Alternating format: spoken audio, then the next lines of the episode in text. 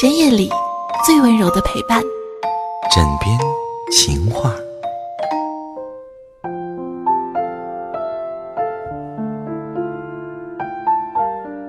欢迎收听这一期的枕边情话，我是尔雅。这期的情话想跟各位去分享一个小故事，叫做《亲爱的，我已经去过你的城市了》。这是前两天朋友给我的一个小故事，看完之后我会觉得非常的喜欢，因为我相信很多在听节目的你都有过，可能大部分都会经历过异地恋，或者说是网恋。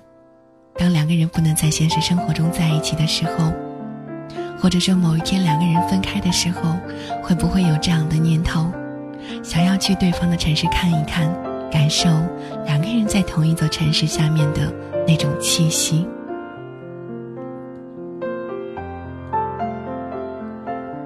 亲爱的，我已经去过你的城市了。作者：左边。亲爱的，我已经去过你的城市。火车一路向南飞奔了两天一夜，我在铁轨的撞击声中无法安然入眠。我不确信在半梦半醒之间是否在想你。我只想快一点到达你的城市，这个念头异常的强烈。亲爱的，我在你的城市名片上好不容易找到了没有黄牛的安静角落，往地上铺了一张报纸，从容的坐了下来。亲爱的，你城市的凌晨天空里有出站的朝霞，绚丽夺目。层层叠叠的陌生楼宇，空空荡荡的人行天桥，偶尔有早班的飞机飞过，带着轰鸣，在纷飞的云路里划过一道无痕的别离。亲爱的，你的城市清晨居然没有鸟鸣，没有晨露，没有我的小城干净安适。我握着手机，在渐渐亮起来的晨光中，去努力的辨认书本上的文字，因为不想把你从睡梦中吵醒。亲爱的，这么长时间的旅途，我只带了一个小小的公事包，包里面有我的书、我的换洗衣服，还有给你的礼物。这是一瓶只有五毫升的香水。因为我的钱买了车票，扣除在路上的开销，就只能买得起这么点。还好，这是你喜欢的牌子。你说过你喜欢它淡淡的海洋的味道，而我却喜欢它的瓶子。透明多棱的玻璃瓶里有一滴冰蓝色的清凉，像极了午夜你通过 MSN 敲过来的文字。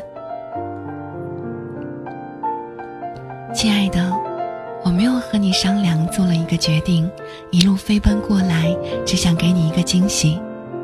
于是，在晨光大亮的时候，我决定收起电话，独自去你的城市四处走走，去寻找你曾经提及过的每一个地方。亲爱的，我真够笨的，你的城市道路过于复杂，方言过于浓烈。我转了四次地铁线，其中包括因为错过了一站，终于在一条偏静的小街上找到了你经常提及的那间咖啡店。我拿着地图走了进去，点了你最喜欢喝的那种咖啡，坐的位置是你说过的能看得到风景的那张桌子。亲爱的，我找到了你提及那间叫做“鱼”的衬衣铺。就在一条后街上，门面很不起眼。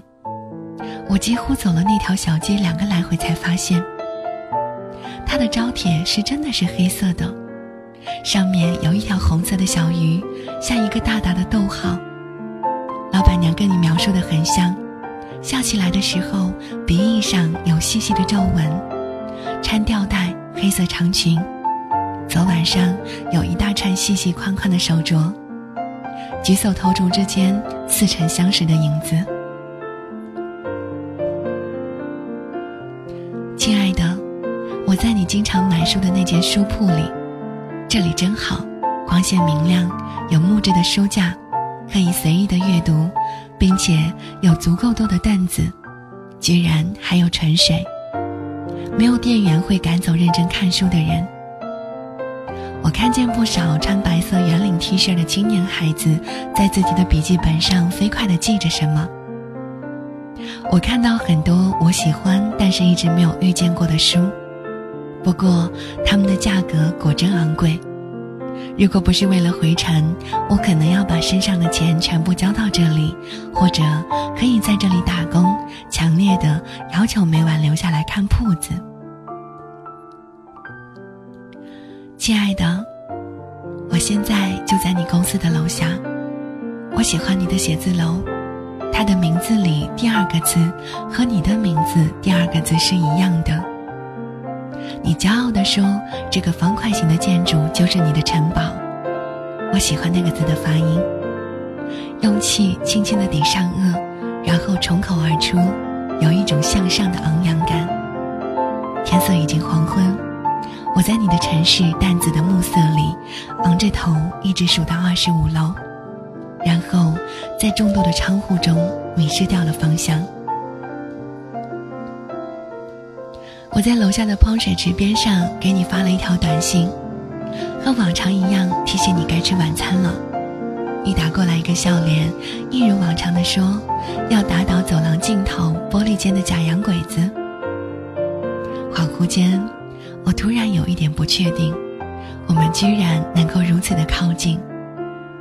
如果每层楼有三米的话，我们现在的距离不足百米，那是一个只需要十分钟就能够拥抱的距离。亲爱的，我看见你随着人群从大楼里涌出来，穿白色的衬衫，黑色贴身的长裤。背着一只大大的黑色斜挎包，耳朵里塞着耳机，是我在照片里没变见过的那头干净利索的短发，没有飘染过的痕迹。是我在照片里见过的平静的面孔，没有烟尘的淡然。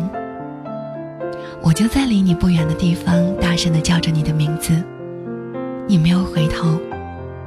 我想追过去，但是却止住了脚步。我看见你朝着另外一个人跑去，你们坦然的在众人面前拥抱，然后那个人搂着你的肩膀，你们亲昵的在谈论着去哪里吃晚餐。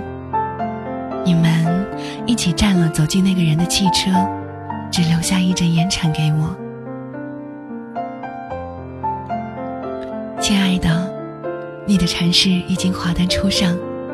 在你的城市名片上，我在没有黄牛的安静角落里铺了一张报纸，从容地坐了下来。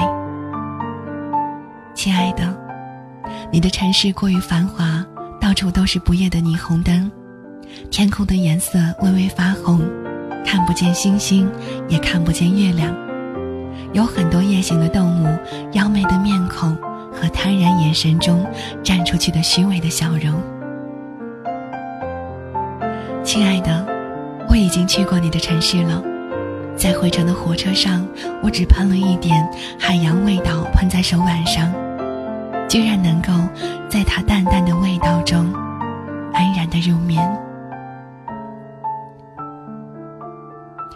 这里是枕边风电台的枕边情话，我是尔雅，我们下期再见。